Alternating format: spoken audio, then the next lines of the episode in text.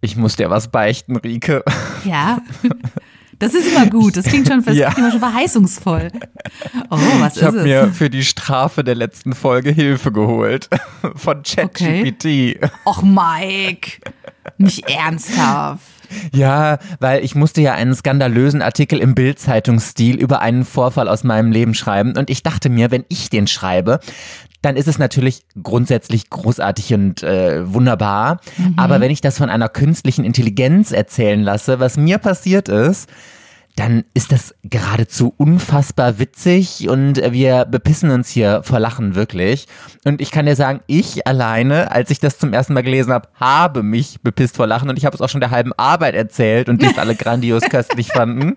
Okay, Und jetzt deswegen bin ich bin ich jetzt ganz gespannt, genau was du jetzt sagen wirst. Are you ready? Yes, I'm ready. Sensationeller Skandal um Radiomoderator Mike Gudermann. Heimliche Ui. Vorproduktion für ein Date mit Starlight Express enthüllt. Oh, das Date war, das, das Date war ich, oder? Dass du mich getroffen Ja, hast absolut. Express, So, oder? jetzt pass auf. Ja, das denke ich mir. In Ah, einem romantisch. atemberaubenden Akt der Heimlichtuerei hat der prominente Radiomoderator Mike Gudermann die Hörer seiner beliebten Show eiskalt getäuscht. Während er vermeintlich live auf Sendung war, plante er bereits seine Flucht in die glitzernde Welt des Musicals Starlight Express. Und das, meine Damen und Herren, kam nicht ohne dramatische Konsequenzen. Es begann alles mit einem unerklärlichen Computerproblem, das die Ohren der Zuhörer in eine unfreiwillige Klanghölle verwandelte. Zehn quälende Minuten lang durchdrang nur wirres Gedudel die Radiowellen, während Mike Gudermann sein finsteres Geheimnis hütete. Der Verdacht fiel auf, als aufmerksame Fans bemerkten, dass Mikes unvergleichliche Eloquenz Warum lachst du darüber? Okay, nee, Möchte ich Entschuldigung. kurz fragen? Mhm. Ich lache nicht darüber, weil du nicht die unvergleichliche Eloquenz hast, sondern Aha. selbstverständlich nur, dass das Wörter sind, die niemand von der, bei der Bildzeitung verwenden würde. true, Darüber, true. Darauf bezog sich mein Lachen. und seine spontanen Anekdoten plötzlich einer verdächtigen Gleichförmigkeit wichen. Einige Schlitzohre wagten es sogar zu behaupten, da- dass sein, dass sein, Das klingt wie so ein, wie so ein Mike Krüger, Thomas Gottschalk-Film aus den 80ern. Ist so. Zwei Schlitzohren hat äh, auf jeden auf Fall Mallorca. Boomer geschrieben. Okay, du Einige Schlitzohr. Schlitzohre wagten es sogar zu behaupten, dass sein ansonsten so lebhaftes Charisma durch eine vorhersehbare Monotonie ersetzt wurde. Oh mein Gott, wie geil sind diese Wörter? Ich kann mich gar nicht beruhigen. Es ist so geil. Mhm. So, es geht aber noch ein Stück weiter. Warum dieser fatale Ausbruch des kriminellen Wunschdenkens? Es scheint, als hätte Mike Gudermann sein Herz und seine Moderationen einer amorösen Affäre mit dem Musical Starlight Express verschrieben.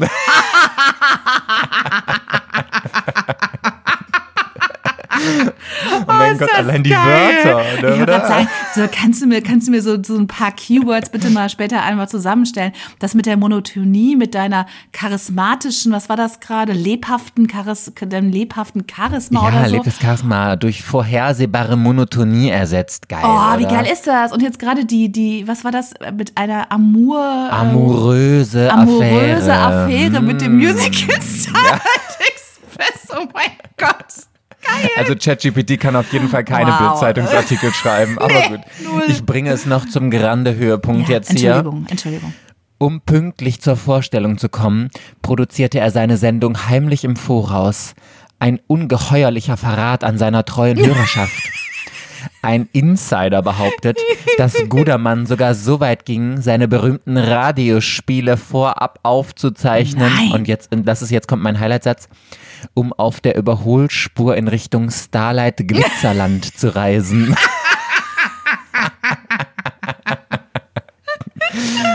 So, und das Finale. Geil. Die Fans sind empört über diese Vortäuschung von Live-Sendung und fordern Gudermann zu einer öffentlichen Stellungnahme auf. Ja. Geil, oder? Das ist der Hammer. Geil, oh geil, oh geil, oh geil, oh geil, oh geil, oh geil. Aber sorry, das ist ja, das ist echt wahr?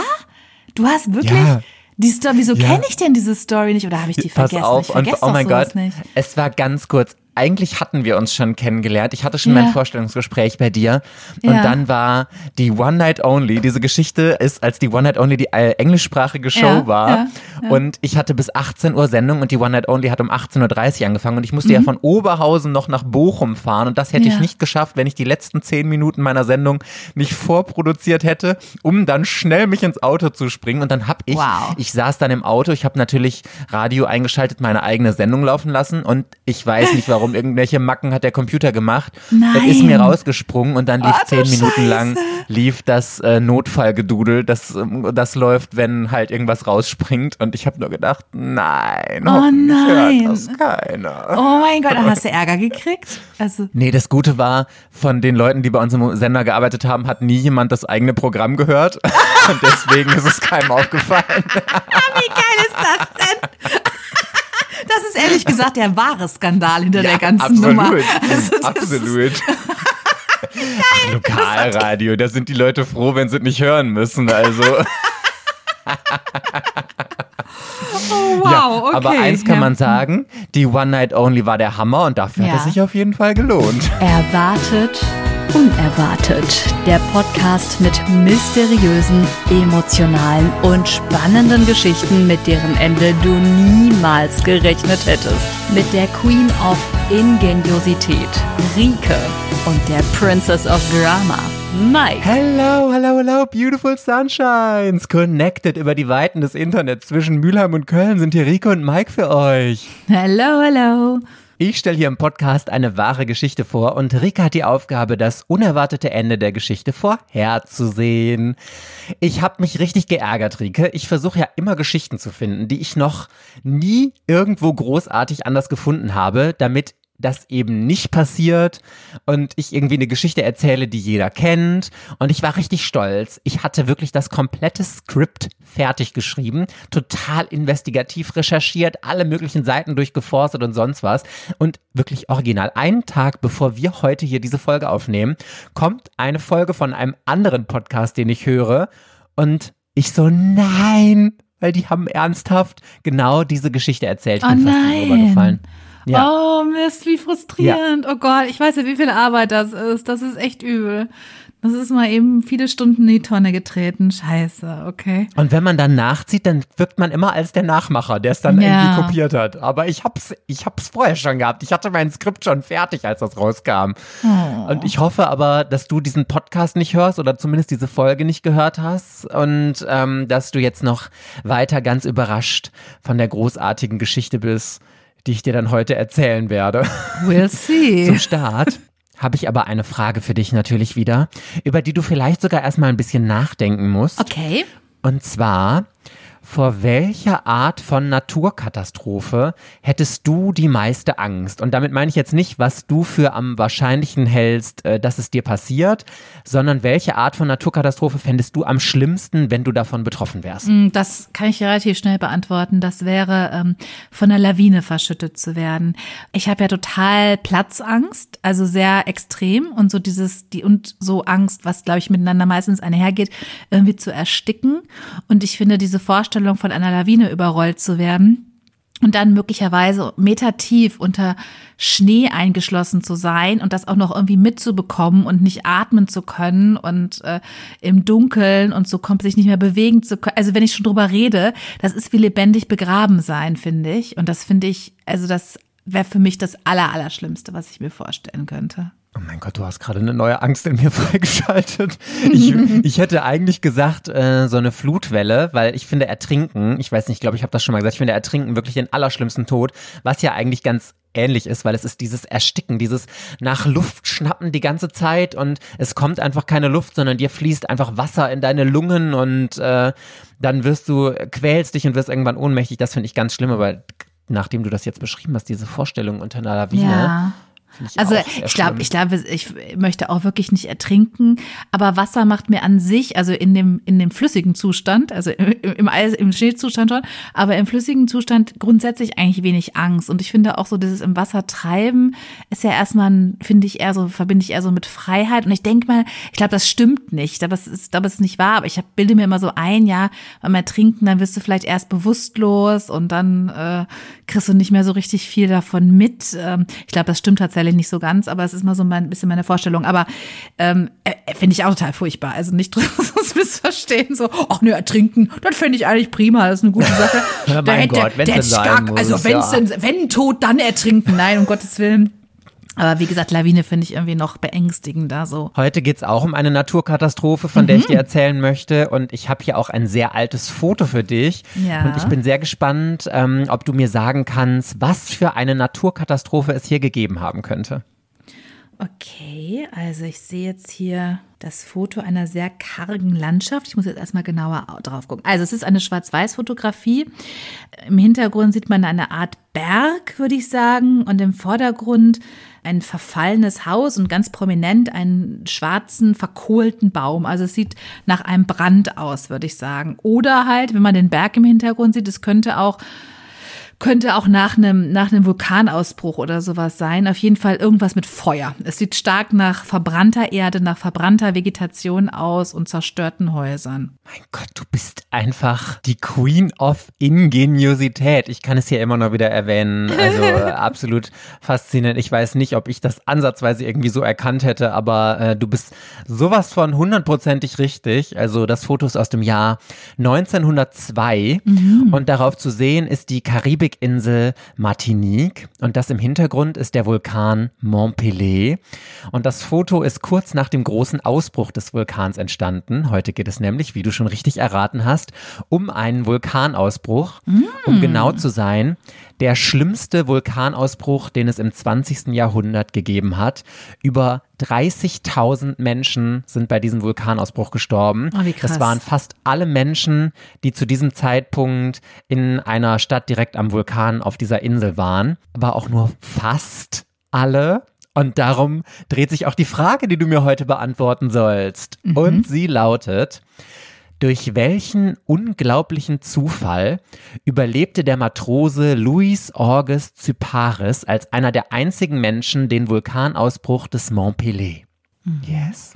Mysteriös. So, Rike, mhm. es hat sich ja zu einer Tradition entwickelt, dass wir immer eine ordentliche Prise Erotik in unsere Folgen bringen. Und ich dachte mir noch, Mike, So wie auch in shit, unserem ey. Leben. Richtig, richtig, ganz viel Erotik. Also ich erzähle hier jetzt eine Story über einen Vulkanausbruch. Das kannst du echt jetzt nicht so richtig bringen, da noch versaute Witze zu erzählen. Oh, ich finde, Vulkanausbruch ist ein sehr schönes Bild. Ja, doch. absolut. Naja, da kannst du lauter Bilder in diesem Zusammenhang. Heiß. Und ich habe sie hier für dich. Wirklich, ich habe Verbrennen. diese Bilder hier für dich, Oh, Rike. Baby. Ich habe, pass auf, ich habe über diesen Montpellier ja recherchiert und es wurde mir wirklich geradezu auf dem Silbertablett serviert. Mhm, ich habe auf YouTube so einen Kanal gefunden, der heißt Vulkantastisch. Es gibt wirklich für alle Fachbereiche die speziellen krass. Kanäle. Es ist total geil. Ja. Und ähm, diesen Beitrag, den ich dann zu diesem Vulkan gelesen habe, wirklich, den kann man nicht ohne zweideutige Gedanken anhören. Ich zitiere jetzt hier mal für dich. Mhm. Montpellier ist ein knapp 1400 Meter hoher Stratovulkan. Der Vulkan ist bekannt für sein sehr zähflüssiges und dickes Magma.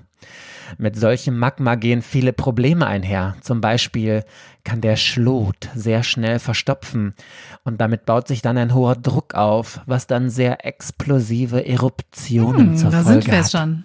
See, here we go.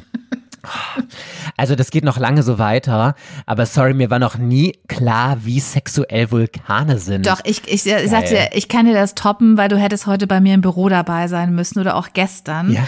Es war wirklich, ich habe ich hab leider wirklich Tränen gelacht, weil was noch sexueller als ein Vulkan ist, ist IT-Ausstattung.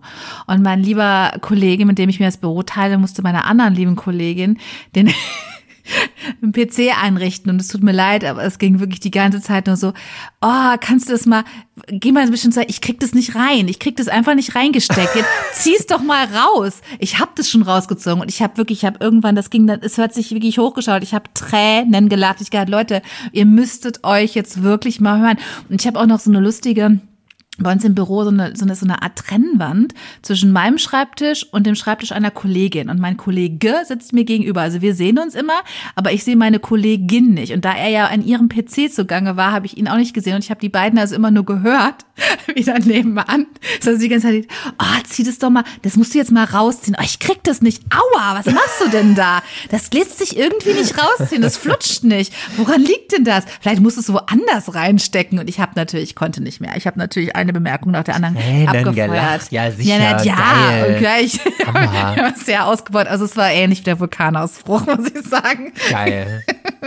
Die Welt ist total durchsexualisiert für uns. Also ich habe dich ja jetzt schon gespoilert, dass der Montpellier ausbrechen wird und dass es eine riesige Katastrophe gibt. Jetzt spulen wir aber erst noch mal ein bisschen Eine zurück. Eruption. Eine Eruption. Der um Druck genau war so sein, groß. Gott, Sorry, Rikes Mutter. Das, das ist ein ernstes Thema hier. Also, wir spüren zurück vor den Vulkanausbruch, als die Insel Martinique und vor allem die Stadt, die wir heute besuchen werden, Saint-Pierre, noch als die Perle der Karibik oder auch das Paris der Karibik bekannt war.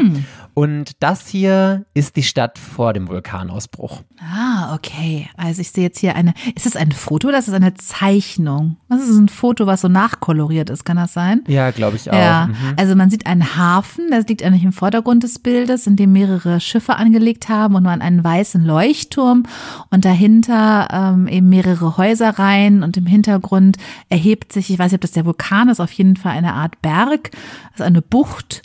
Ja, sieht hübsch aus, karibisch. Und früher konnten sich halt wirklich nur die Reichsten der Reichen Fernreisen leisten. Und für die war unsere kleine Insel Martinique und da eben vor allem die Stadt Saint-Pierre einfach the place to be. Es gab malerische Buchten, eine wunderschöne Landschaft. Die Stadt war auch sehr bekannt für ihren Rum und den Zucker, der da angebaut wurde. Und es gab halt einen riesigen Vulkan. Heute gibt es ja Frühwarnsysteme für Vulkanausbrüche, obwohl man sagen muss, dass die auch nicht so gut funktionieren wie bei anderen Naturkatastrophen, zum Beispiel Erdbeben. Aber vor 120 Jahren, als meine Geschichte spielt, gab es sowas halt gar nicht. Hättest du damals freiwillig neben einem Vulkan gelebt, Rike? Oh, ich bin ja bei solchen Dingen wenig ängstlich. Ja, stimmt, bin ich nicht sehr ängstlich.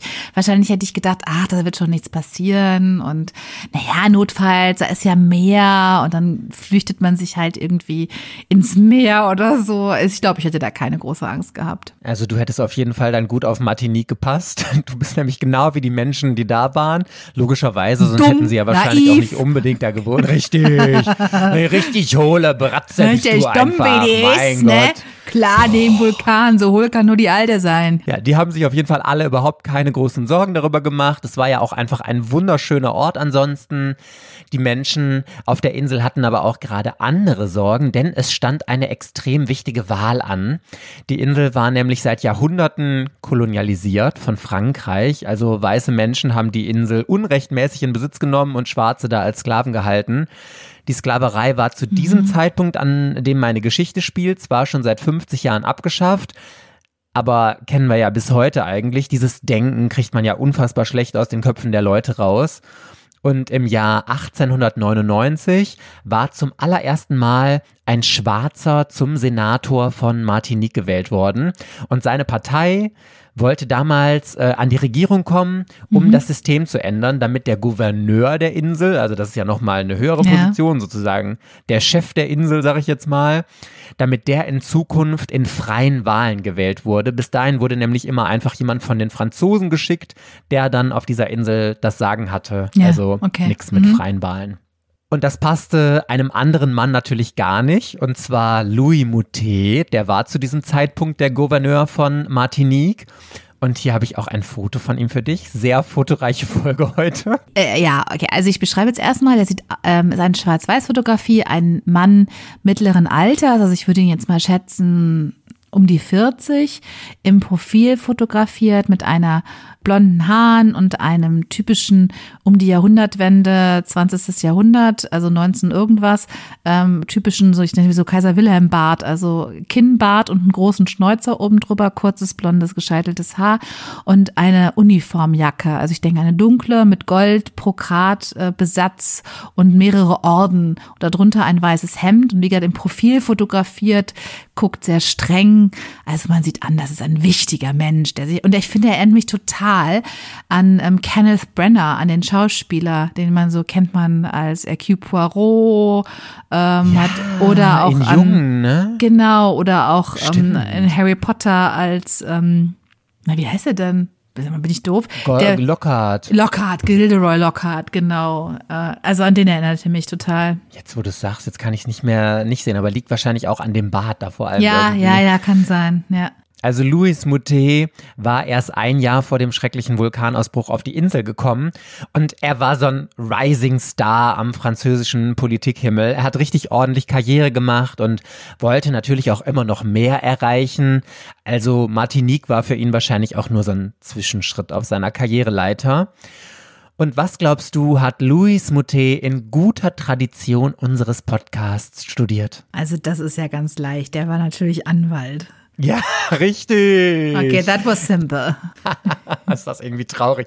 Ich habe das gelesen ich habe gedacht, Gibt's doch nicht, oder? ja gut, Das gibt's doch nicht. was, was soll man dazu noch sagen jetzt? Ja, vorher war Luis noch im Senegal und an der Elfenbeinküste und auch noch anderen Orten und hat da auch schon ziemlich wichtige Positionen inne gehabt.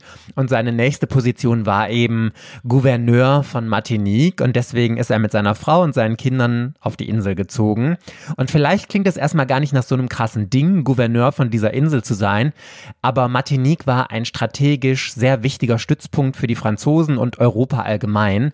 Es hatte auch einen sehr großen Hafen und dort wurden ganz viele verschiedene Sachen angebaut, Baumwolle, Zucker, Kaffee, Kakao und sowas. Also es war echt eine große Sache und ein sehr wichtiger Schritt. Und deswegen passte es ihm natürlich auch gar nicht, dass die indigene Bevölkerung sich immer mehr gegen die Kolonialherren auf der Insel aufgelehnt hat. Es gab keine lokale Regierung, die vor Ort gewählt wurde damals. Die wurden halt, wie gesagt, von Frankreich bestimmt und dahin geschickt, wie eben jetzt auch hier Louis Moutet. Und verständlicherweise wollte die indigene äh, Bevölkerung auf der Insel das nicht, sondern dass eben auf Martinique selbst eine Regierung gewählt wird, ja, von den Menschen einfach vor Ort. Und das hieß für unseren Gouverneur Louis, dass er seinen Posten möglicherweise ganz schnell wieder los war, wenn das in dieser wichtigen Wahl so passieren würde. Und das wollte er natürlich nicht, weil das ziemlich kacke für seine Karriere gewesen wäre. Und die Wahlen, in denen über die Zukunft des Systems entschieden werden sollte, die standen genau jetzt an. Und irgendwie hat sich die Natur gedacht, da funk ich doch jetzt mal dazwischen. Yes, und an dieser Stelle endet auch schon der erste Abschnitt meiner Geschichte und du darfst mir eine Frage stellen, die ich aber nur mit Ja oder Nein beantworten darf. Okay, ähm, kannst du die Frage nochmal einmal wiederholen, bitte?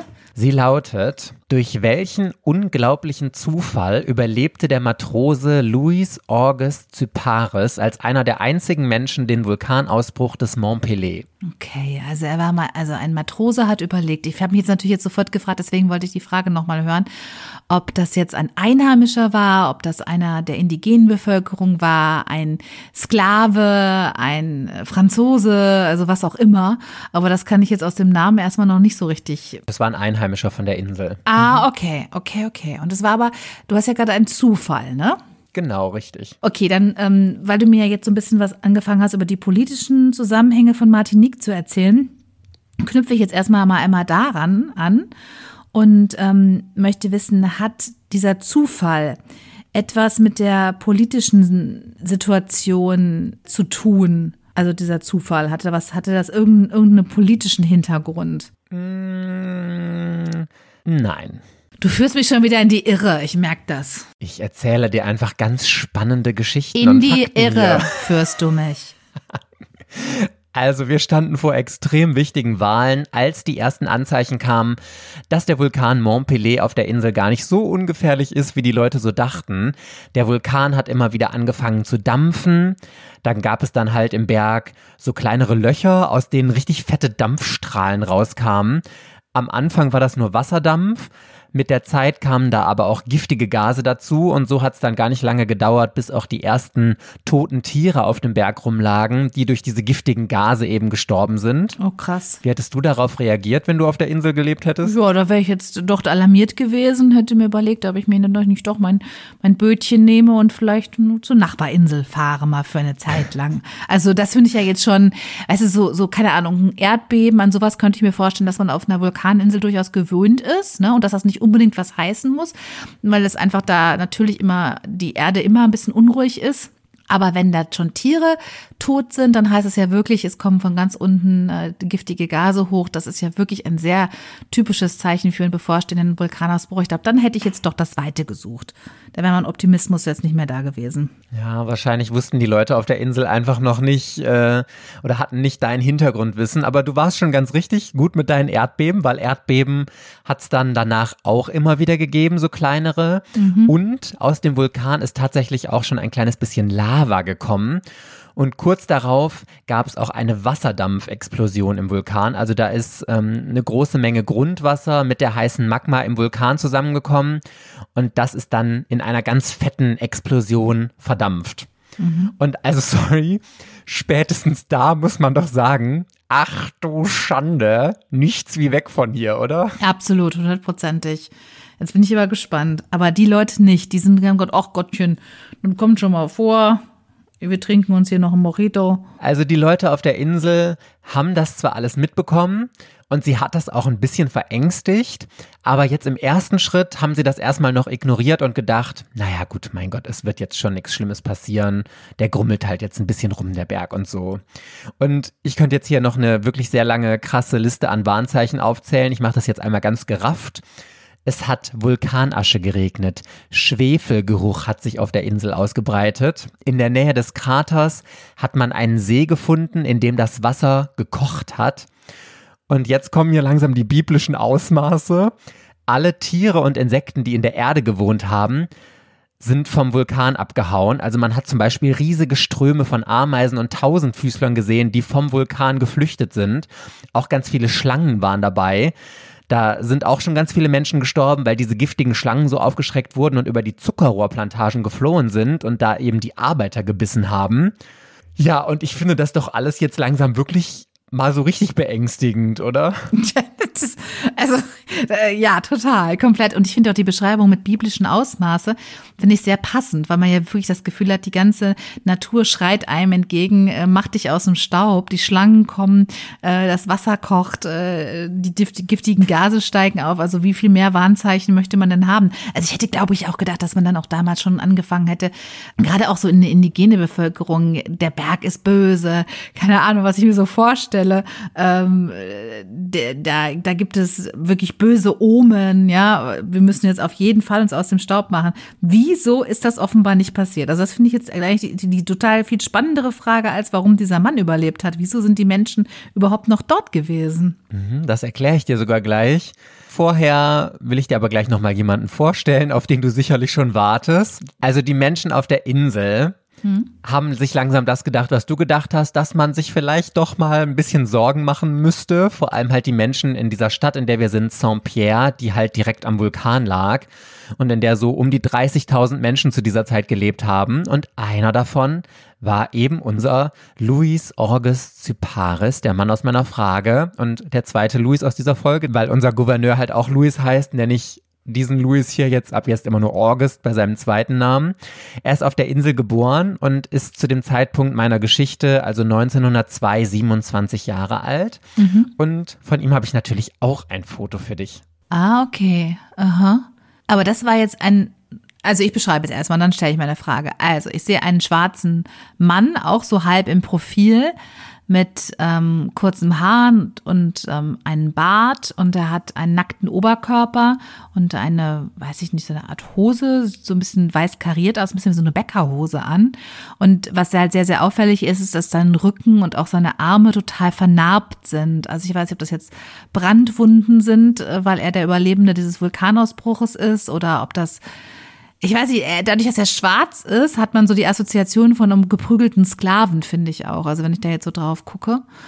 Ja, also sieht sehr energisch in die Kamera. Im Hintergrund sieht man irgendwelche Blätter. Also ja, irgendwie vor einem Baum oder was steht er da. Aber was mich jetzt irritiert ist, das ist ein Indigener von Martinique, weil der sieht für mich, das ist, der ist ja schwarz. Ich hätte gedacht, das wäre jetzt ein, ein Sklave weil ich mir jetzt die indigene Bevölkerung anders vorgestellt hätte, sozusagen phänotypisch. Also er ist auf jeden Fall auf dieser Insel geboren worden. Also es kann sein, dass seine Eltern ah, ja, als Sklaven okay, auf okay. diese Insel gekommen sind, aber die Sklaverei war ja, ja seit 50 Jahren auch zu diesem. Zeitpunkt schon abgeschafft und gab es nicht ja, okay. mehr. Und mhm. Also er ist auf jeden Fall mhm. auf der Insel mhm. geboren. Genau, und hat da halt, wie du gerade ja auch nochmal gesagt hast, als Matrose beziehungsweise auch Hafenarbeiter gearbeitet. Und was man so über ihn liest, war er extrem oh. gewalttätig, oh. hat auch super viel Alkohol getrunken und war tatsächlich auch verurteilter Schwerverbrecher, weil er immer in Schlägereien mhm. verwickelt war. Also August hat auf jeden Fall in Saint-Pierre gelebt und unter den Menschen dort hat sich halt langsam doch Sorge und Angst ausgebreitet und viele haben sich gedacht, ja, dass sie vielleicht doch in eine andere Stadt auf der Insel umziehen wollen und manche wollten die Insel sogar komplett verlassen. Unser Gouverneur Louis wollte das aber unbedingt verhindern. Das Problem war nämlich, dass die Menschen, die sich so einen Umzug oder auch mit dem Schiff wegfahren leisten konnten, waren vor allem ja. Weiße und damit super wichtige Wähler, die wahrscheinlich gegen freie Wahlen gestimmt hätten. Und die wollte unser Gouverneur Louis natürlich unbedingt auf der Insel halten, zumindest bis die Wahl gelaufen war. Ja, was hättest du denn an seiner Stelle gemacht? Du bist jetzt so ein niederträchtiger Gouverneur, möchtest unbedingt diese Wahl zu deinen Gunsten entscheiden und die Leute wollen alle weg. Also jetzt wird's aber schwierig mit der Empathie. Ich bin ein niederträchtiger weißer französischer Gouverneur auf der Insel Martinique, der jetzt die weiße Bevölkerung davon abhalten möchte, die Insel zu verlassen. Ne? So ist jetzt die Situation. Ja, du bist schon so lange in nichts mehr reingeschlüpft ja, und dann direkt so eine richtige eine Challenge, Challenge, hier heute. Okay, also wow. Also wie schaffe ich das, die davon abzuhalten, weil das ja meine Wähler sind und die mich ja in meinem Amt bestätigen sollen, damit ich Chef von Sianze bleibe?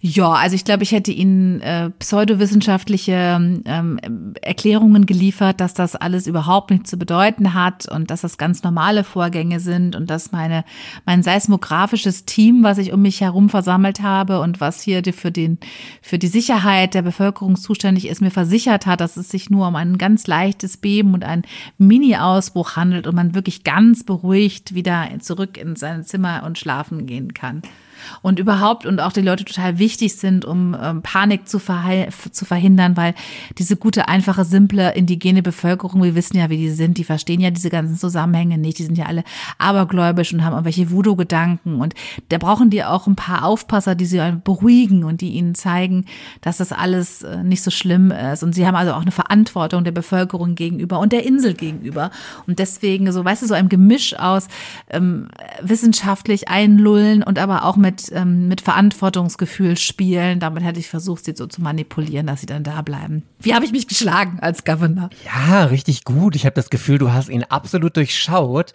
und seine Taktik auch. Also Luis hat die Gefahr total runtergespielt. Hast du gesagt, ja, ach hier von diesem Vulkan, da müsst ihr euch wirklich überhaupt gar keine Sorgen machen, Leute. Und selbst wenn der Vulkan ausbrechen würde, was er natürlich auf gar keinen Fall tun wird, dass das dann ja alles in Richtung des Meeres geht und eben nicht in Richtung der Stadt Saint-Pierre. Also da müsste sich ja wirklich mal überhaupt mhm, mhm niemand mhm, mhm, Gedanken machen. Also ich weiß nicht, wie es dir geht, Rike, aber mich macht diese Geschichte wirklich unfassbar wütend, weil das ist wieder so ein Paradebeispiel. Da ist ein Mensch, der einfach nur mehr Macht haben möchte oder zumindest seine Macht behalten will. Und dafür nimmt man einfach in Kauf, ohne zu zögern, dass zigtausende ja. Menschen sterben. Ja, sehr parabelhaft. Also ich glaube, da könnten wir jetzt aus dem Stegreif diverse andere Geschichten, also historische Geschichten nennen, bei denen sich genau das auch so abgespielt hat, dass eben ein Menschenleben offenbar nichts wert ist im Vergleich zu den Machtinteressen Einzelner. Ja, ungefähr 2000 Menschen haben das dann aber nicht mehr geglaubt, diese Lügen von ihm, und haben die Insel mit dem Schiff verlassen. Und das hat dann natürlich für noch mehr Unruhe unter den Leuten gesorgt, die auf der Insel geblieben sind. Andere Menschen, die sich die Flucht mit dem Schiff nicht leisten konnten, weil es ja auch eine sehr teure Sache war, wollten zumindest in eine andere Stadt auf der Insel fliehen, die jetzt weiter vom Vulkan entfernt ist. Aber sie wurden auf dem Weg dahin vom Militär abgefangen und zurückgeschickt mit den Worten, dass es in Saint-Pierre auf jeden Fall sicher ist und dass ihnen die Einreise in diese andere Stadt verwehrt wird und dass sie in ihrer Stadt bleiben müssen. Ja, und wie unser Gouverneur Louis auf diese Massenabwanderungen reagiert hat, das klären wir gleich. Vorher endet hier erstmal mein zweiter Abschnitt. Und ich bin schon ganz gespannt auf deine nächste Frage. Okay, also ich vermute jetzt, äh, also diese politische, dieses, dieses, diese politische Dimension, die hat ja offensichtlich also steht ja nicht offensichtlich, sondern ganz klar in unmittelbaren Zusammenhang damit mit dieser hohen Opferzahl von Menschen, die zu Tode gekommen sind. Jetzt denke ich natürlich, okay, es sind ein paar Leute, haben diese Insel verlassen. Da wird natürlich jetzt unser Protagonist nicht drunter sein, also August nicht, das wäre ja absurd. Aber vielleicht hat er von dem ganzen Quatsch gar nichts mitbekommen und ist tatsächlich, war vielleicht Fischer und ist einfach mit seinem kleinen Bötchen raus aufs Meer geschippert und hat so total friedlich da irgendwie Fische geangelt und ähm, ist am Abend zurückgekommen und dann war die Insel, gab es quasi die Insel nicht mehr. Ich muss so ein bisschen, also um das zu erklären, ich muss so ein bisschen an solche, es gibt auch solche, ähm, habe ich so diverse Filme auch schon gesehen, bei denen das so ähnlich erzählt worden ist, wenn sich ein Tsunami abgespielt hat, dass Leute äh, zum Beispiel eine Insel oder eine Küstenregion verlassen haben und auf, aufs Meer rausgefahren sind, um zum Beispiel zu fischen und diesen Tsunami dann quasi gar nicht mitbekommen haben, weil er sich ja an der Küste abgespielt hat, also so das Meereserdbeben, was dann häufig die Ursache ist. Und sie dann dann irgendwann zurückgekommen sind und gesehen haben, oh mein Gott, was ist denn hier passiert? Und das auf, auf, auf dem Meer gar nicht mitbekommen haben.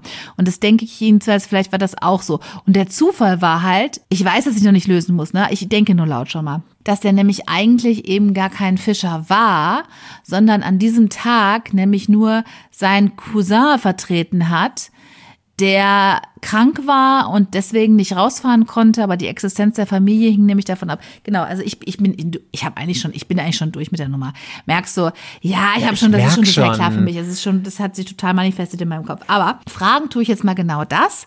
Ähm, hat sich August aufgrund eines Zufalles gar nicht unmittelbar auf der Insel aufgehalten zur Zeit des Vulkanausbruches. Ausbruches, so. Mm,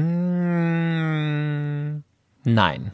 Er hat sich auf der Insel aufgehalten. Oh Mann, ich war jetzt echt total sicher. Habe wirklich gedacht, das ist es. Das ist doch vollkommen obvious. Ja, Gott sei Dank. Rat weiter. Ah, ja, das ist eine gute Richtung. Denk mm einfach so mm weiter. Wunderbar, mm wunderbar. Finde ich ganz toll, ganz toll.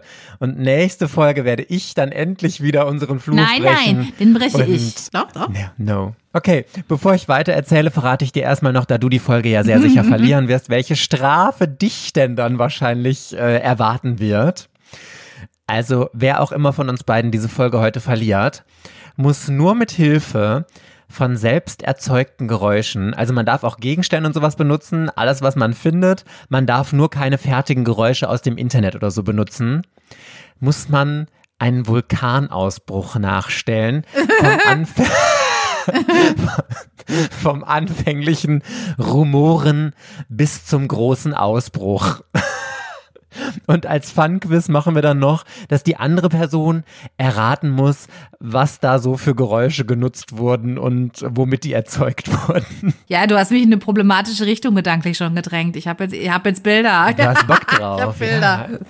Geil, was ich so mache geil. für Vulkanausbrüche. Okay, alles klar. Ja, kannst ja schon mal überlegen in der Folge, wie du dann diesen Vulkanausbruch machen wirst, weil du ja verlieren wirst. Also, unser Gouverneur Louis hat dann halt nach anderen Möglichkeiten gesucht, um die Leute wieder zu beruhigen. Und deswegen hat er sich gedacht, hm, ich könnte doch einfach mal eine Expedition zum Gipfel des Vulkans schicken. Und die sollen da überprüfen, was da so Sache ist und was sie denn schätzen, wie gefährlich dieser Vulkan ist. Ja, das Problem war nur, dass es damals halt keine ExpertInnen auf dem Gebiet gab. Vulkano äh, Vulkanologie, mhm. voll das schwierige Wort, gab es damals noch nicht. Diese Wissenschaft ist lustigerweise genau durch diesen Vulkanausbruch Ach, krass, entstanden. Okay. Und mhm. deswegen, ja, wurden da wirklich random Leute von der Insel auf den Vulkan geschickt, die sich halt bereit erklärt haben, da mal hochzugehen und zu gucken. Hättest du das gemacht, habe ich mich gefragt? Nee, das glaube ich nicht. Nee, also nee? wenn ich da, also weiß ich nicht. Ich meine, es ist, ist, immer so schwer zu sagen, weil heutzutage dadurch, dass man, hast du ja jetzt gut erklärt, dass man viel mehr Wissen über Vulkanausbrüche hat und natürlich auch weiß, was so passieren kann ähm, und was auch Indizien dafür sind, dass so ein, dass so ein Ausbruch bevorsteht, so ein richtig schlimmer, hätte ich jetzt, würde ich jetzt natürlich sagen, auf gar keinen Fall. Wie gesagt, ich hätte mich versucht, von dieser Insel zu entfernen. Aber wie man dann tatsächlich zu dem Zeitpunkt reagiert hätte, wenn die einen so eingelullt haben und erzählt haben, ah, jetzt gucken wir jetzt mal, aber es wird schon nichts Großartiges sein. Hm, obwohl ich meine, Pompeii äh, war auch 1900 schon bekannt, was da passiert ist. Und da kannte man ja auch schon die Ausgrabungen von Menschen, die offensichtlich im Schlaf und äh, überall überrascht worden sind von den Ascheregen und von der Lava. Also, dass sowas ganz schnell gehen kann. Kann ja nicht sein, dass die Leute davon noch überhaupt keine Ahnung hatten. Menschen haben ja seit Jahrtausenden mit Vulkanen zusammengelebt, aber also gerade da auf dieser Insel. Also irgendwie finde ich das total komisch, weil ich irgendwie denke, so, dieser Vulkan, den hat es ja immer schon gegeben auf dieser Insel. Die Menschen müssen doch da über Jahrtausende schon Erfahrungen mitgesammelt haben, wann der ausbricht und wie und wie sich das äußert, dass sie da so, das klingt so wirklich so total, also wirklich gar keine Idee, äh, was, ach ja, mal gucken wir mal ich weiß nicht, seltsam, aber ich kann mir nicht vorstellen, dass ich da gerne hingegangen wäre. Nee, das glaube ich nicht. Ja, ich finde das auch voll die schwierige Frage, weil ich mir so gedacht habe, okay, irgendwie auch das Gefühl, du wirst halt aus der Stadt nicht rausgelassen und du hast die ganze Zeit diese Anspannung und mhm. Angst in dir, bricht mhm. dieser Vulkan aus dass man dann vielleicht auch für sich selbst denkt, okay, ich gehe da jetzt hoch und überzeuge mich einfach irgendwie selbst, trotz dieser Gefahr. Ich weiß es nicht. Ich finde es auch ganz schwierig, mich da irgendwie Aber da hast du recht. Also das Bedürfnis nach Kontrolle, was ja häufig dann sehr stark ist bei solchen, solchen krisenhaften Situationen von Unsicherheit, ist natürlich da. Und dieses Gefühl, ich kann mir vielleicht über diese unsichere Situation Kontrolle verschaffen, indem ich jetzt da hochgehe und mir das mal vor Ort angucke, das könnte, das, das stimmt. Das kann natürlich, wenn ich ein Mensch bin, der, der das, der dieses Bedürfnis nach Kontrolle sehr stark hat, kann ich mir vorstellen, dass Leute sich darauf einlassen und denken, ah ja, okay, dann weiß ich wenigstens, was Sache ist. Jetzt gucke ich mir das mal an. Ja, und die Expedition ist dann auch zum Gipfel des Vulkans aufgebrochen und hat in den Krater geschaut und da auch so eine Lavasäule Krass. gesehen. Aber für die Expedition war klar, ja, das ist nur so eine kleine Lavasäule. Da muss man sich jetzt auch ehrlicherweise nicht so große Sorgen machen. Nur leider war es genau diese Säule, die zwei Tage später explodiert ist und für diese grausame Katastrophe gesorgt hat. Es ist der 8. Mai 1902 jetzt, ganz früh am Morgen, kurz vor acht. Und genau diese Säule, die die Expedition gesehen hat und bei der sie gesagt haben, keine Sorge Leute, es ist alles in Ordnung, die Säule im Vulkan ist dann durch den unfassbaren Druck explodiert und hat eine riesige Glutwolke in den Himmel geschossen. Es hat Feuerbälle auf die Stadt geregnet. Aber das noch viel größere Unheil war eine Magmawelle. Also ich weiß nicht, hast du schon mal sowas gesehen, wenn so dieser Magmastrom den Berg vom Vulkan runterläuft? Ja, also in Filmen oder sowas, ja. Ja, ja, gut, dass du noch nicht live dabei warst, ja, habe ich mir du, jetzt fast gedacht. Aber gibt es ja Leute, gerade auf, auf Island oder so, die dann dahin fahren, sich sowas live angucken. Das könnte schon sein können. Siehst du, da wären wir wieder bei der komischen Faszination für sowas, ne? ja. ne? Also diese Magmawelle ist da den Berg runtergelaufen und sowas ist ja nicht nur unfassbar heiß, sondern tatsächlich auch extrem schnell, auch wenn man das gar nicht denkt. Mit fast 700 kmh ist das Magma den Berg runtergerollt. Ach, das krass. ist fast so schnell wie ein Flugzeug fliegt. Ja. Richtig, richtig krass. Und die Menschen in der Stadt hatten wirklich überhaupt gar keine Chance, irgendwie zu reagieren. Es hat Sekunden nur gedauert, bis nach dem Ausbruch dieser Strom die Stadt St. Pierre erreicht hat und wirklich komplett verschlungen hat. Alles, was brennen kann, ist sofort in Flammen aufgegangen bei dieser unfassbaren Hitze. Die Stadt war, habe ich ja erzählt, sehr bekannt auch für ihre Rumproduktion. Die ganzen Fässer mit Rum sind explodiert. Alle Häuser, alle Felder, alle Menschen, alle Tiere, alle Bäume, wirklich alles Nein. wurde unter diesem Magmastrom begraben. Oh Gott, Und alle ungefähr 30.000 Menschen in dieser Stadt ah. waren sofort tot. Ach du Schande. Oh mein ja, Gott. Richtig, richtig krass. Also, also ganz ehrlich, das wundert mich jetzt auch total, weil ähm, in der Tat man ja teilweise, es gibt ja wirklich genug ähm, Filmaufnahmen von Vulkanologen, die neben Lavaströmen stehen zum Beispiel, ne? Oder eben, habe ich ja gesagt, auch auf Island, wo wirklich Touristen dahin wandern, sich das angucken. Aber es ist natürlich nicht das gleiche wie diese Magmawellen offensichtlich. Aber es war mir überhaupt nicht bewusst. Ich habe auch gedacht, so, also Asche bricht los und Erdbeben und natürlich kommt dann auch Lava, aber dass das so schnell äh, in so einer Geschwindigkeit wirklich dann auf einmal ganze Landstriche überrollen kann, dass du auch gar keine Chance mehr hast, auch nur ansatzweise dich noch in Sicherheit zu bringen. Mega krass, war mir überhaupt nicht bewusst. Tatsächlich mir auch nicht. Ach du Scheiße, okay, 30.000 Leute waren quasi auf einen Schlag tot. Ja, richtig. Richtig, richtig heftig, ja. Oh mein Gott. Ja. Und diese Magma ist dann ins Meer gelaufen und hat das Wasser um die gesamte Küste rum zum Kochen Ja. auch noch gebracht. Ja. Das sind also neben dieser riesigen Wolke, die eh schon aus dem Vulkan gekommen ist, sind auch noch riesige Massen an Wasserdampf Mhm. aus dem Meer aufgestiegen. Also es war einfach nur eine riesige Dunstwolke, in die diese ganze Insel getaucht war. Und diesen Vulkanausbruch haben tatsächlich nur drei Menschen von der Insel überlebt. Drei von über 30.000, von denen man weiß, alle anderen sind gestorben. Eins davon war ein junges Mädchen. Sie war gerade unterwegs für ihre Mutter und ist da an so einem kleineren Krater am Vulkan vorbeigekommen. Und aus dem ist richtig heftiger Rauch rausgekommen. Das war kurz vor dem Ausbruch. Und dann waren da auch noch ein paar andere Menschen, die vor ihr durch diesen giftigen Rauch, der da rausgekommen ist, tot umgefallen sind. Ach, und dieses krass. kleine Mädchen hatte dann so große Angst, Ja. dass sie noch rechtzeitig, bevor der Vulkan ausgebrochen ist, zum Strand gelaufen ist. Sie hat sich das Boot von ihrem Bruder geschnappt und ist damit in eine Grotte gefahren, in der sie mit ihrem Bruder immer Pirat gespielt hat. Und da hat sie zwar auch, also die Lava hat ja das ganze Wasser erhitzt und das Boot ist auch verschreut und sie hatte auch Brandwunden davon. Aber sie hat es tatsächlich, indem sie mit diesem Boot in diese Grotte abgehauen ist, Gott sei Dank überlebt. Die zweite Person war ein Schuhmacher, der war beim Ausbruch gerade am Stadtrand von Saint-Pierre, also sehr weit außerhalb der Stadt und hat, als er diesen Ausbruch gesehen hat, wirklich die Beine in die Hand genommen und ist um sein Leben gerannt. Er wurde zwar durch den Ausbruch auch schwer verletzt, aber er hat überlebt und konnte sich tatsächlich noch in ein Nachbardorf retten. Und den dritten Überlebenden habe ich dir ja eben schon vorgestellt, Luis August Cyparis. Und auf welche unglaubliche Weise er den Ausbruch des Montpellier überlebt hat, wirst du mir ja jetzt hoffentlich beantworten. Aber vorher darfst du mir natürlich noch eine allerletzte Frage stellen. Boah, schwierig. Vor allem, weiß ich, bin jetzt ein bisschen deprimiert, weil diese Idee mit der Höhle hatte ich ja ganz zum Anfang auch schon. Ne? Dass ich gesagt habe, ja, wenn das irgendwie so in, Ja. indigene Bevölkerung ist, dass die so Tricks kennen, weil die einfach schon seit Jahrhunderten, Jahrtausenden in diesem Vulkan leben und eben genau wissen, es gibt eine bestimmte Höhle und da kann man sich verstecken. Aber ganz ehrlich, das wird es jetzt nicht sein, weil da hast du ja schon, hast du ja schon das Mädchen als Beispiel genannt. Und das war ja auch intentional. Das Mädchen ist da ja intentional hin, während du hast ja über August gesagt, das war ein Zufall. Das, also, okay. Also das heißt, er hat sich zufällig an einem Ort, er war ja auch auf der Insel, das habe ich ja auch schon geklärt, er hat sich also zufällig an einem Ort aufgehalten, der von diesen äh, Magma, ähm, von dieser Magmawelle äh, verschont blieb oder er zumindest da irgendwie geschützt war aus irgendwelchen Gründen.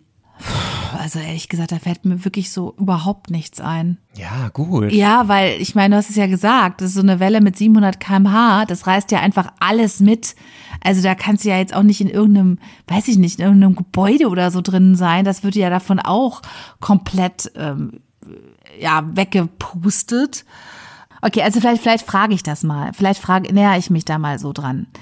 Jetzt muss ich aufpassen, jetzt will ich nämlich wieder eine Oder-Frage stellen, was ich natürlich nicht darf. Hat sich August, Aug- August zufälligerweise an einem von Menschen gemachten Ort aufgehalten, der ihn dann letzten Endes beschützt, geschützt und beschützt hat vor dem, äh, vor der Magmawelle? Voll interessante Frage. Also du weißt, Aha. was ich meine, ne? Also ich, ich frage, ich, ich, das zielt genau auf das, was ich vorhin mit der Höhle meinte. Das Mädchen war ja nicht an einem mehr von Menschen gemachten Ort. Ich frage mich jetzt, zum Beispiel war er irgendwie oben auf irgendeinem anderen Berg, wo halt das Magma nicht hingekommen ist. Und da war er halt zufälligerweise, so wie ich das vorhin mit dem Fischen erzählt habe.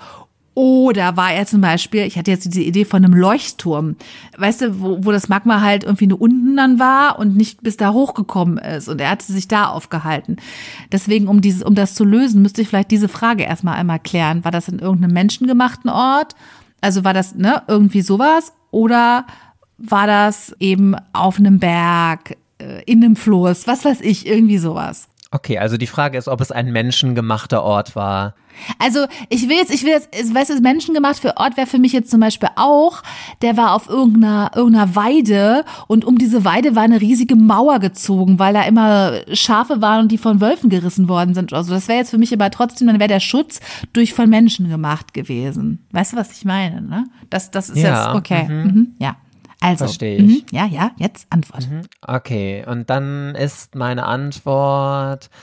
Äh, ja. Oh. Oh, Okay. okay. Ja, mhm. okay, ich bin ganz gespannt jetzt. Soll ich die Frage Ja. nochmal für dich wiederholen? Bitte. Oder? Ja, bitte nochmal einmal. Die Frage lautet, durch welchen unglaublichen Zufall überlebte der Matrose Louis Auguste Syparis als einer der einzigen Menschen den Vulkanausbruch des Mont Pelé? So, und jetzt bin ich ganz gespannt auf deine Lösung. Boah, ich finde das so schwer. Ich habe jetzt fast gehofft, dass du sagst nein, weil dann hätte ich irgendwie wieder auf was, weißt du, sowas ähnliches wie diese Höhle getippt, dass der auf einem Berg irgendwie ganz oben drauf war und da ist das Magma nicht hingeflossen oder irgendwie so. Ähm, oder tauchen war in einem See ganz tief und da ist es dann irgendwie auch nicht hingekommen oder weißt du, Unterwasserhöhle, irgendwie sowas. Aber ich kann mir einfach nicht vorstellen, dass es etwas gegeben hat, was ein Mensch, also was diesen, dieser Naturgewalt gewachsen ist, um jemanden zu schützen, weil dann denke ich, dann wären ja mehrere Leute geschützt gewesen. Also wieso war nur eine Person davon betroffen, von etwas, was Menschen gemacht haben? Also ich muss jetzt mal denken. Also du hast ja über August hast du mir ja ein bisschen was erzählt. Das versuche ich mal so ein bisschen mit diesem Typen vorzustellen. Der hat, war ständig in irgendwelche oder war in Schlägereien verwickelt und in unlautere Geschäfte und äh, war irgendwie negativ schon Trinker war mehrfach. Trinker, genau. War so negativ also schon aufgefallen. Hm. Er war auf der Insel. Er hat sich zufällig an einem Ort befunden und dieser Ort war so gesichert, dass er. Ah, ich habe eine Idee. Also, es muss ja ein Ort sein, genau das ist ja meine Assoziation ging es über, das war so gesichert.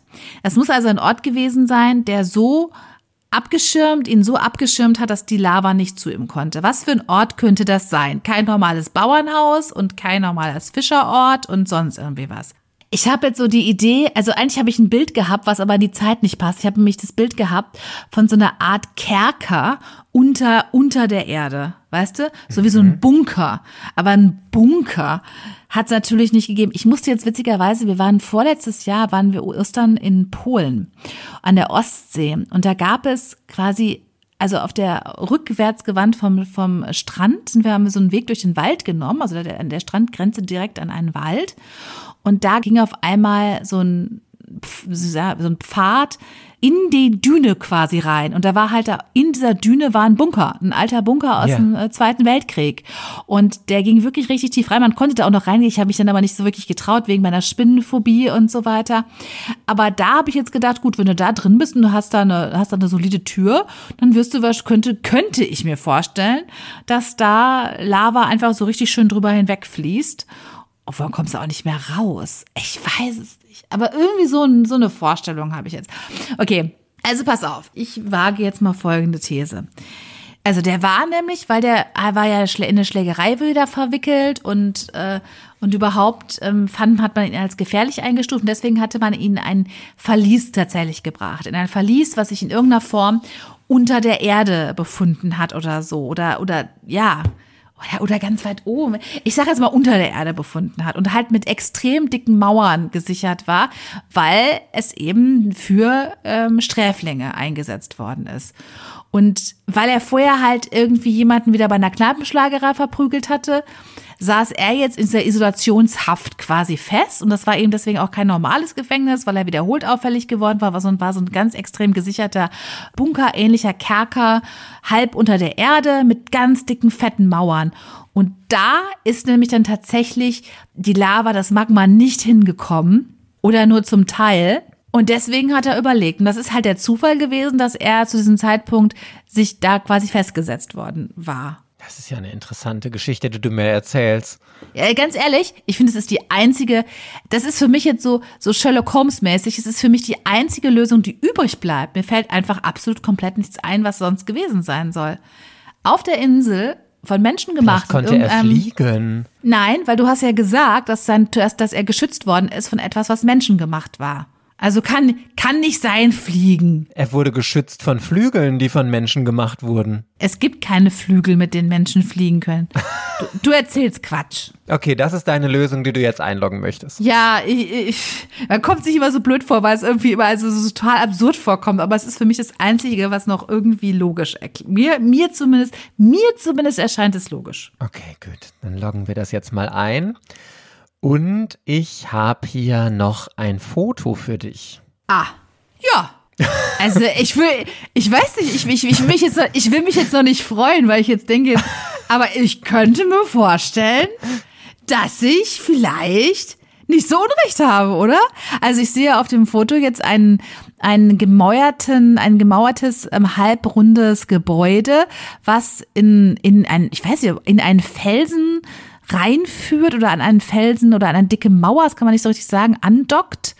Also jedenfalls sehr geschützt liegt, weil drumherum irgendwelche Berge oder Felsen sind und stark mit Grün überwuchert und aus ganz massiven Steinen gemauert auf jeden Fall.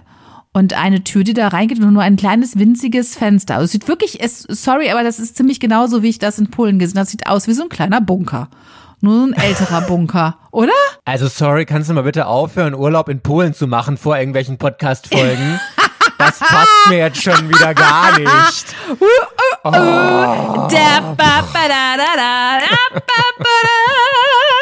Wer hat recht, wer hat recht, wer hat recht? Na?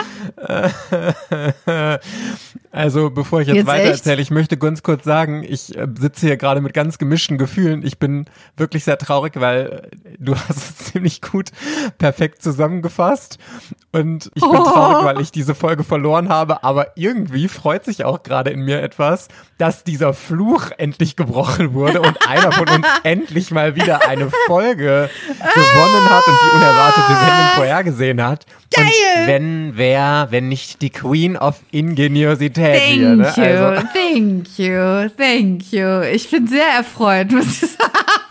aber ich erzähle dir jetzt nochmal, wie es war und Ja, äh, bitte. auch wenn ich mich jetzt eigentlich nur an dem entlanghangeln kann, was du gerade schon gesagt hast. Also, wie du gesagt hast, August war ja sehr gewalttätig, hat gerne Alkohol getrunken und so war er auch am Abend vor dem Vulkanausbruch in einer Kneipe was trinken und in dieser Kneipe ist es dann zu einer Prügelei gekommen. Warum? Kann man nicht mehr so genau sagen, spielt auch im Endeffekt überhaupt gar keine Rolle. Aber dabei ist anscheinend sogar ein Mensch gestorben. Und als die Polizei dann gekommen ist, hat sie sich August geschnappt und in diese Gefängniszelle gesteckt, die du gerade gesehen hast, was natürlich I jetzt ein aktuelles it. Foto ist. Ja. Richtig. Und die Zelle war aus richtig dicken Steinmauern und auch halb unterhalb der Erde. Wie man hier auf dem Foto jetzt so ein bisschen noch erahnen kann. Also wie gesagt, das ist halt jetzt 120 Jahre her. Das ist ein aktuelles Foto, aber die Zelle hatte super dicke Steinwände und auch noch eine schwere Tür davor, die man jetzt hier nicht sieht und nur einen ganz winzig kleinen Schlitz durch den Luft gekommen äh, ist.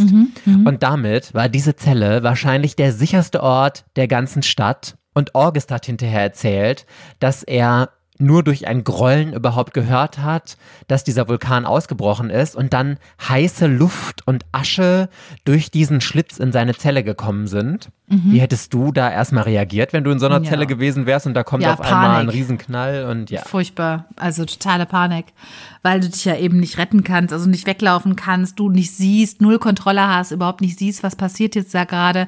Also ganz, ganz furchtbare Situation. Panik hätte ich bekommen. Und ich bin echt fasziniert, wie kühl manche Leute manchmal in solchen Situationen reagieren und was den Leuten einfällt. August hat nämlich seine Klamotten ausgezogen, hat darauf gepinkelt, um mit diesen nassen Sachen den Schlitz zuzumachen, damit da nicht noch mehr Asche reinkommt. Also sorry, wie schlau ist das bitte? Ja, allerdings, okay, der ist im Survival Camp vorher mal gewesen. Ja, das ist wirklich sehr schlau. Also auch so, das ist ja so eine Art Filter, den er sich da gebaut hat, da mit seinen Klamotten und der Feuchtigkeit von seinem Urin. Das ist natürlich sehr, sehr schlau. Ja, okay. Ja, Krass. es hat so einigermaßen funktioniert, kam zwar trotzdem immer noch ordentlich was durch, aber es hat so ein bisschen was gebracht. Und diese Magmawelle, von der ich erzählt habe, Mhm, hat die Zelle komplett überflutet. Aber sie ist oh nicht in die Zelle gekommen. Aber also die Situation war trotzdem unfassbar schrecklich darin. Man muss sich vorstellen, also das sind ja Temperaturen von 700, 800 Grad. Das Ja, geht ja teilweise ja. bis zu 1000 Grad hoch. Und die Luft in der Zelle ist so heiß geworden. August hat gesagt, er konnte darin gar nicht mehr atmen. Er hat versucht, die Luft anzuhalten, damit er nicht von innen verbrennt durch diese Luft, die Oh sich da so Gott. aufgeheizt hatte. Wie in der Das ist richtig Hölle, ehrlich. Ja, ja. Und die ganze Zelle hat sich natürlich extrem aufgeheizt. Das war ja aus Stein und Stein ist auch da unfassbar heiß geworden und sein ganzer Körper hat wegen dieser Hitze total gebrannt. Deswegen hat er auch diese starken Verbrennungen am Körper, von denen du eben auch von dem Foto da schon erzählt hattest.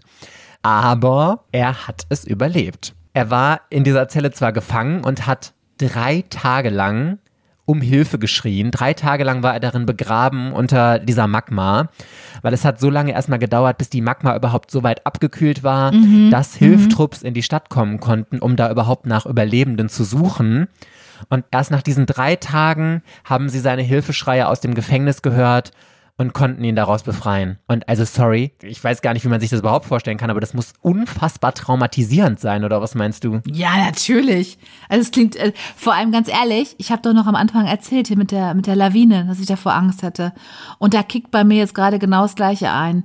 Also es ist ja so furchtbar, wenn du so begraben bist unter Magma, wenn du nicht weißt, ob dich irgendjemand hört, wenn du anfängst, keine Luft mehr zu bekommen, äh, wahrscheinlich auch so Stück für Stück irgendwie verdurstest. Es wird, also, ich meine, drei Tage ohne Wasser ist ja sowieso schon also fast nicht aushaltbar.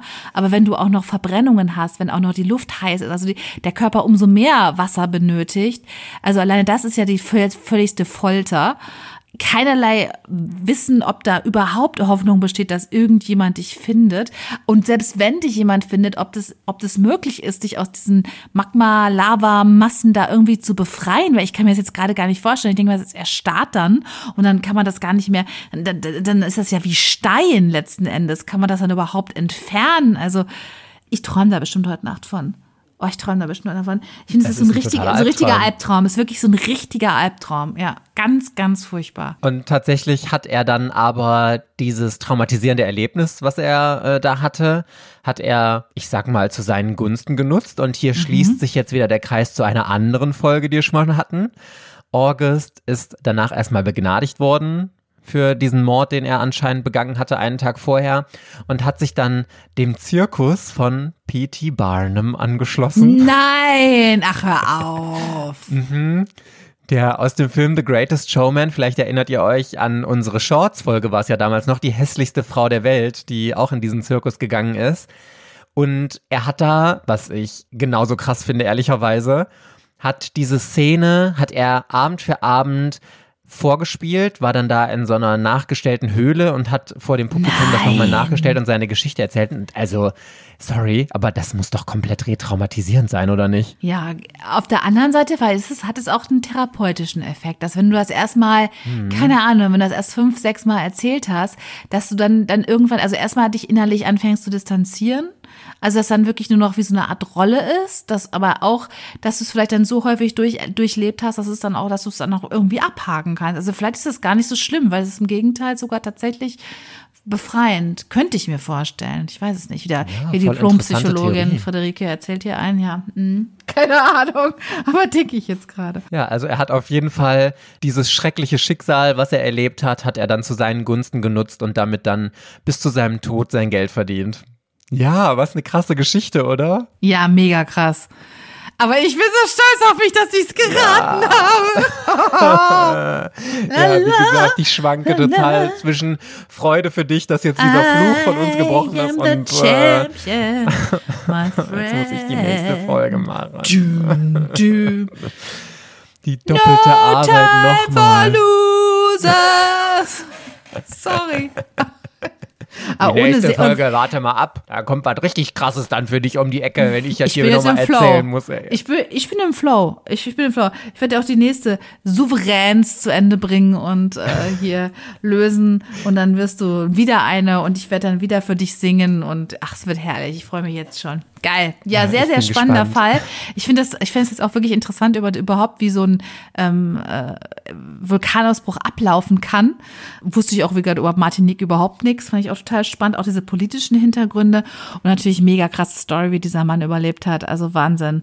Richtig spannend. Ich hoffe, ich habe keine Albträume heute Nacht. Und wenn, dann musst du in der nächsten Folge dann davon berichten, was Äh, ich werde ereilt hat durch unsere. Ah ja, und ich bin ja so gespannt, wie du erstmal diesen ganzen Vulkanausbruch mit Geräuschen herstellen wirst. Ja, das wird ja sehr interessant. Hast du dir so richtig schön gedacht? Da kann ich immer die Rike schön mit abfacken. Dann muss die da wieder irgendwas vor sich hin klimpern und ich lache mich anschließend kaputt. Aber weißt du was? Ja, ich Jetzt wird die Rike sich gedacht- kaputt lachen.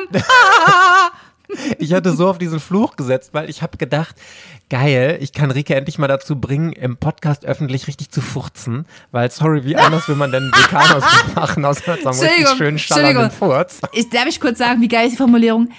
Endlich öffentlich zu furzen. Das klingt so, als wenn normalerweise macht die das ja so immer im stillen Kämmerchen, ne?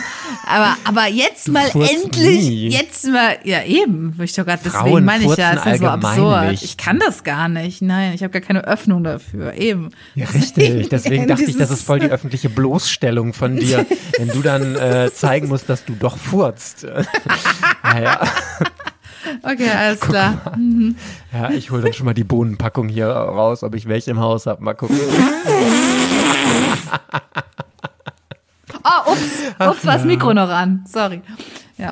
Okay, Buddy Peoples, das war's mit dieser Folge. Wir hoffen, ihr hattet Spaß beim Hören und genießt auch die Vorweihnachtszeit. Wenn ihr es noch nicht gemacht habt, dann lasst super gerne eine 5-Sterne-Bewertung auf Spotify oder Apple Podcast da. Würden wir uns auf jeden Fall riesig drüber freuen. Ja, und ich bereite mich dann schon mal äh, auf die Flatulenzen der nächsten Folge vor und guck mal, was ich sonst noch so im Haus habe, womit ich einen Vulkanausbruch nachstellen kann. Ulala. Und dann freuen wir uns natürlich, wenn wir uns in der nächsten Folge wieder hören. Bis dahin. Tschüss. Tschüss.